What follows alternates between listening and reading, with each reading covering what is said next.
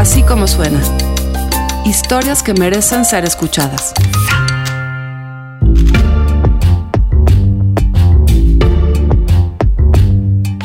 Días de contingencia ambiental. No solo en México. El mundo está viviendo una emergencia climática. ¿Qué hacemos con tanta basura? Además de reusar, reciclar, ¿hay otra manera de eliminarla? Vanessa Job encontró a una persona que decidió no generar más basura. Esta es su historia. Así como suena, vivir sin basura. El día que conocí personalmente a Melissa, cargaba en su bolsa de mano toda la basura que generó en su casa en el 2018.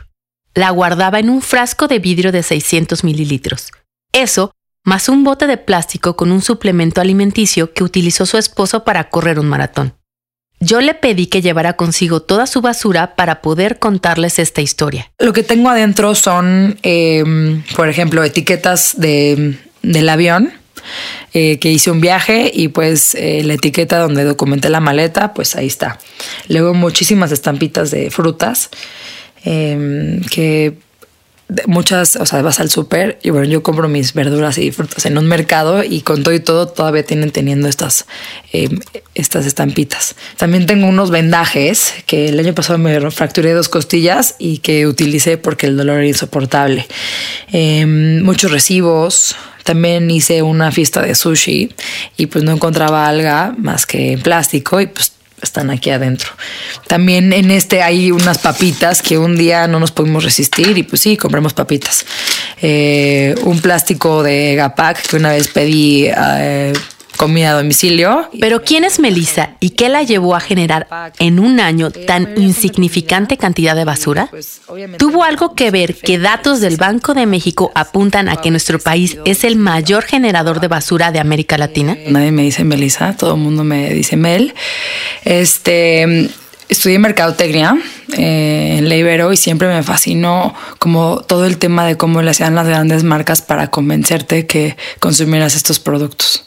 Entonces, eh, mi carrera la hice en marketing digital. Mi chamba era crear contenido para incentivar el consumo de cierto tipo de marcas, sobre todo en la cocina. En su chamba, Melissa comenzó a sentirse incómoda, hipócrita e incongruente. Me empecé a imaginar como dónde estaba toda esta basura, o sea, cuánta basura había generado en mi vida, este, dónde estaba, ¿no? O sea, si estaba en un relleno sanitario, en el mar o, dónde, ¿no? O sea, literalmente como que dije que esto está rarísimo, como que nunca me había dado cuenta porque lo hacía como tipo un zombie y nada más no me lo cuestionaba. Iba al súper mis, con mis bolsas de plástico, compraba mis ingredientes, los cocinaba y luego los tiraba y sacaba dos bolsas de basura gigantes. Cada mexicano genera al día 1.2 kilos de basura, 438 kilogramos al año, según la Semarnat. Si juntáramos toda la basura en el Estadio Azteca, lo llenaríamos en un día de piso a techo solo con lo que generamos los habitantes de la Ciudad de México. Yo de pronto ya no pude más, este, de, o sea, ya no pude incentivar a la gente y tratar de convencer a la gente que uno comiera veneno y dos, que estuvieran contaminando el planeta.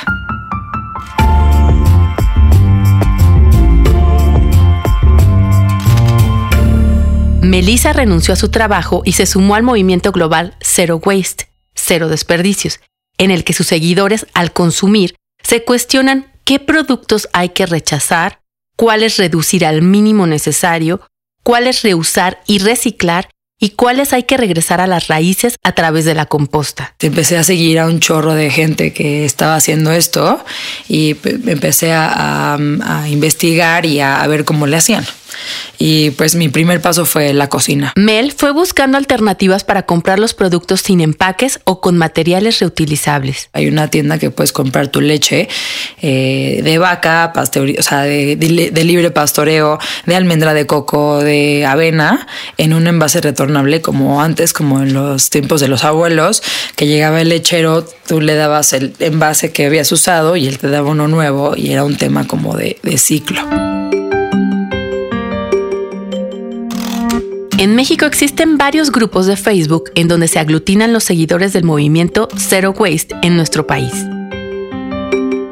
En el grupo se leen comentarios como el de Wendy Durán. Las tiendas que venden productos a granel eco-friendly son carísimas. 200 mililitros de crema corporal, 125 pesos. Pues ¿quién la hizo? Y sigue. Así como entré a la dichosa tienda, me salí. La verdad me da coraje que por un desodorante que se puede hacer en casa y te sale como en 18 pesos por pieza, te quieran cobrar 75. Por eso mejor yo hago mis cosas y dejo la flojera a un lado. Claro que eso puede ser la solución para Wendy, pero la pregunta es si la mayoría de la gente tiene el tiempo y la disposición para hacer sus propios productos. ¿Usted lo haría? Yo decidí darme una vuelta por el mercado 100 para probar algunos productos. Compré un shampoo de jojoba y aceites vegetales en barra de 75 gramos por 55 pesos. En el grupo he leído comentarios de chicas a las que este tipo de shampoos en barra les han sentado fatal.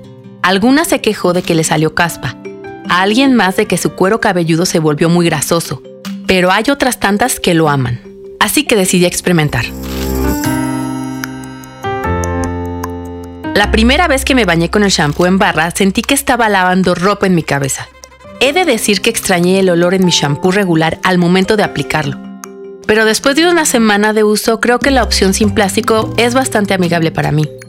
Creo que tuve suerte al elegir uno que tuviera buena química con mi cabellera. Compré además un jabón en barra para lavar la ropa. El producto no viene envuelto en ningún tipo de empaque y cuesta 25 pesos, mientras que un jabón sote cuesta 16 pesos, es decir, 56% menos. Mi compra más peculiar fue una pasta de dientes por la que pagué 50 pesos. El producto no tiene el típico empaque de plástico, sino que es como una paleta montada en un palito de madera con una masa rugosa con aroma a mentol. Cuando la compré, olvidé preguntar las instrucciones de uso. Así que al momento de utilizarla, mi cara era de confusión al no saber si morderla, lamerla o frotar el cepillo. Probé los tres métodos y todos fueron un desastre. Con esta pasta no se siente la frescura a la que estamos acostumbrados. Definitivamente esa alternativa no es para mí.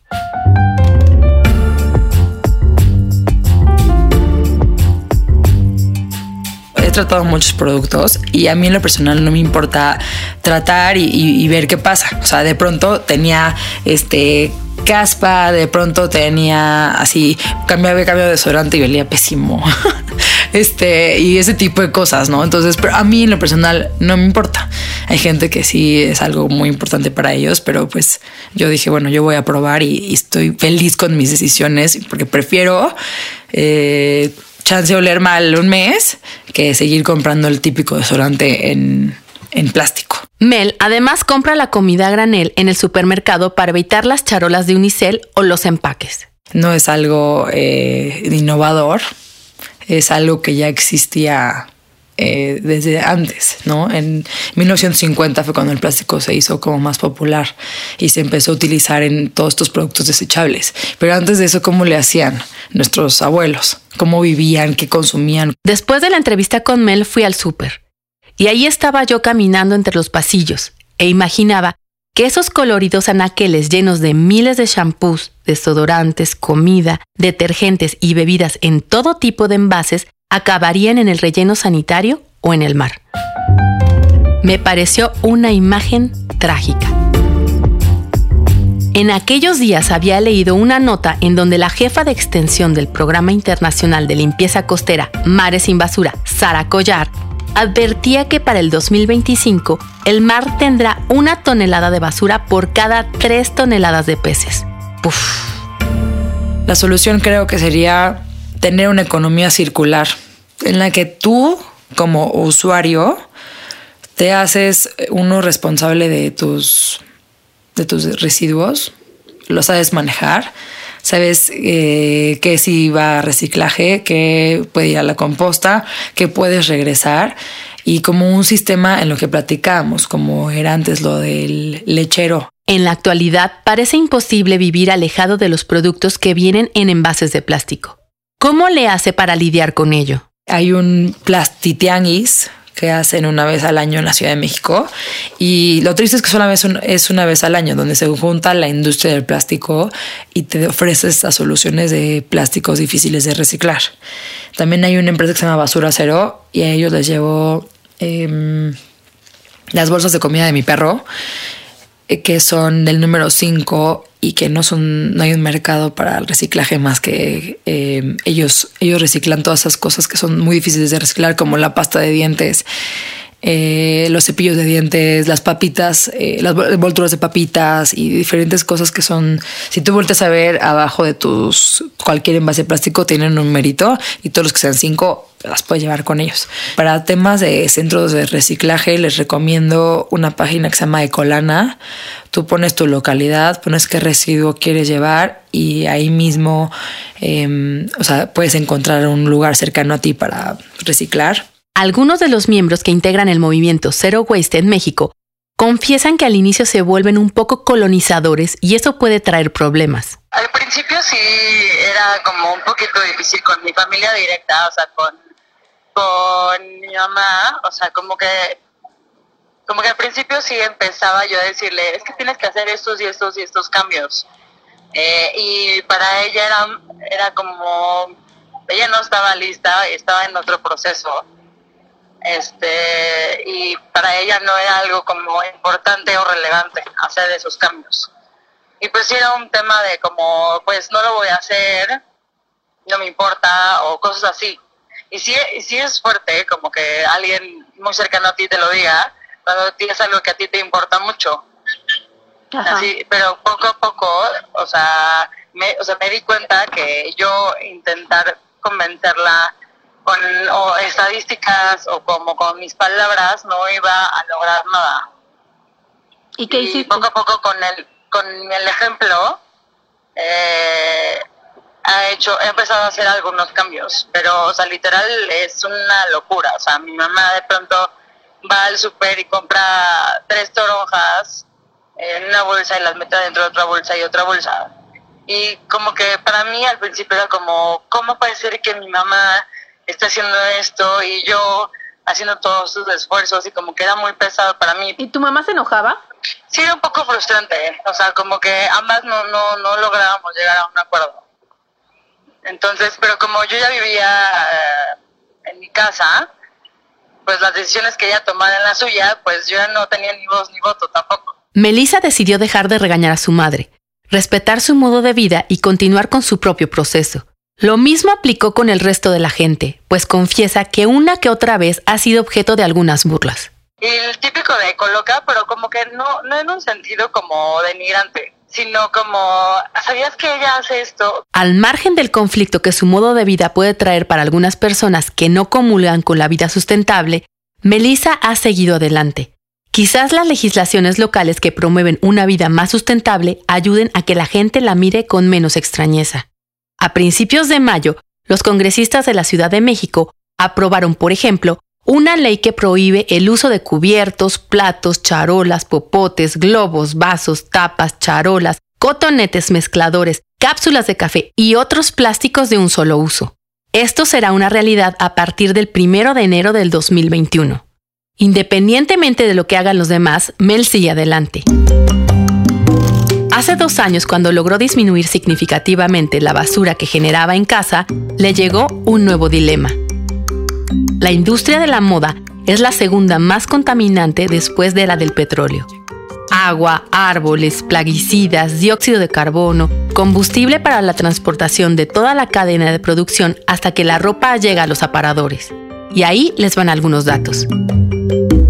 Gemma Gómez, experta en moda, sostenibilidad y creación de modelos de negocios de moda sostenible en España, señala que el sector textil es responsable del 10% de las emisiones de dióxido de carbono causantes del cambio climático. Además, que el 20% de los desechos químicos que reciben los ríos y mares proviene de la industria de la moda.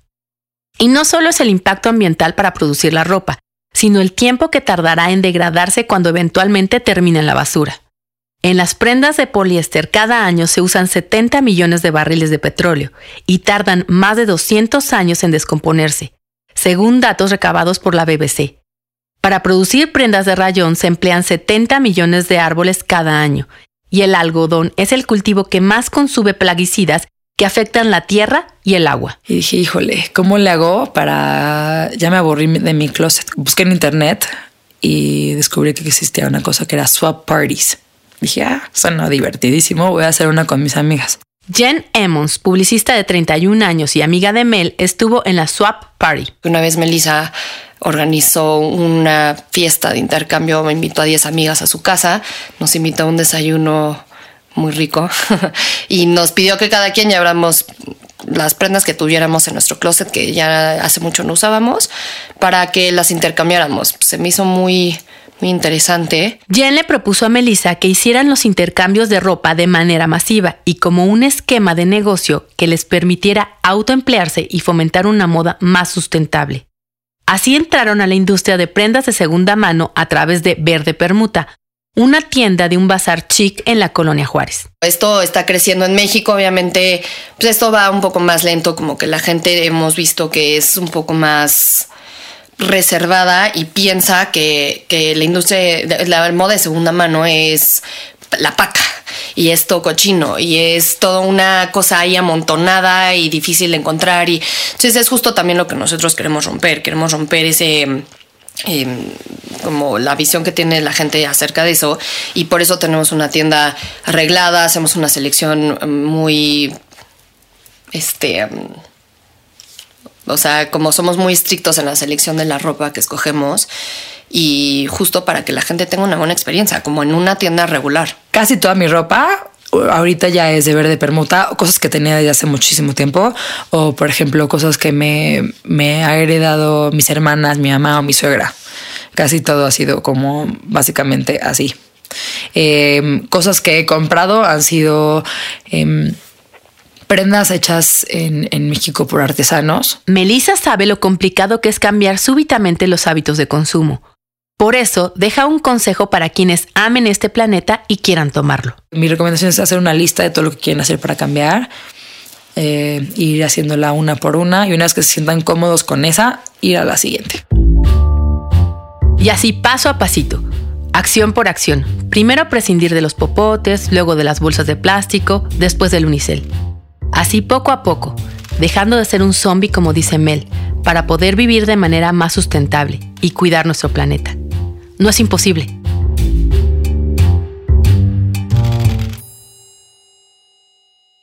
Así como suena es una producción de puro contenido.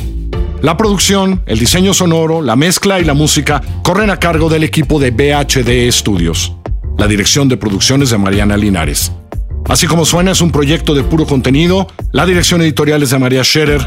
Giselle Ibarra hace todo lo demás. Y yo, yo soy Carlos Pucci y les presento las historias. Les recuerdo que en Así Como Suena estamos en Google Podcast, en iTunes, en Spotify y por supuesto en así como suena.mx o en nuestra aplicación, Así Como Suena.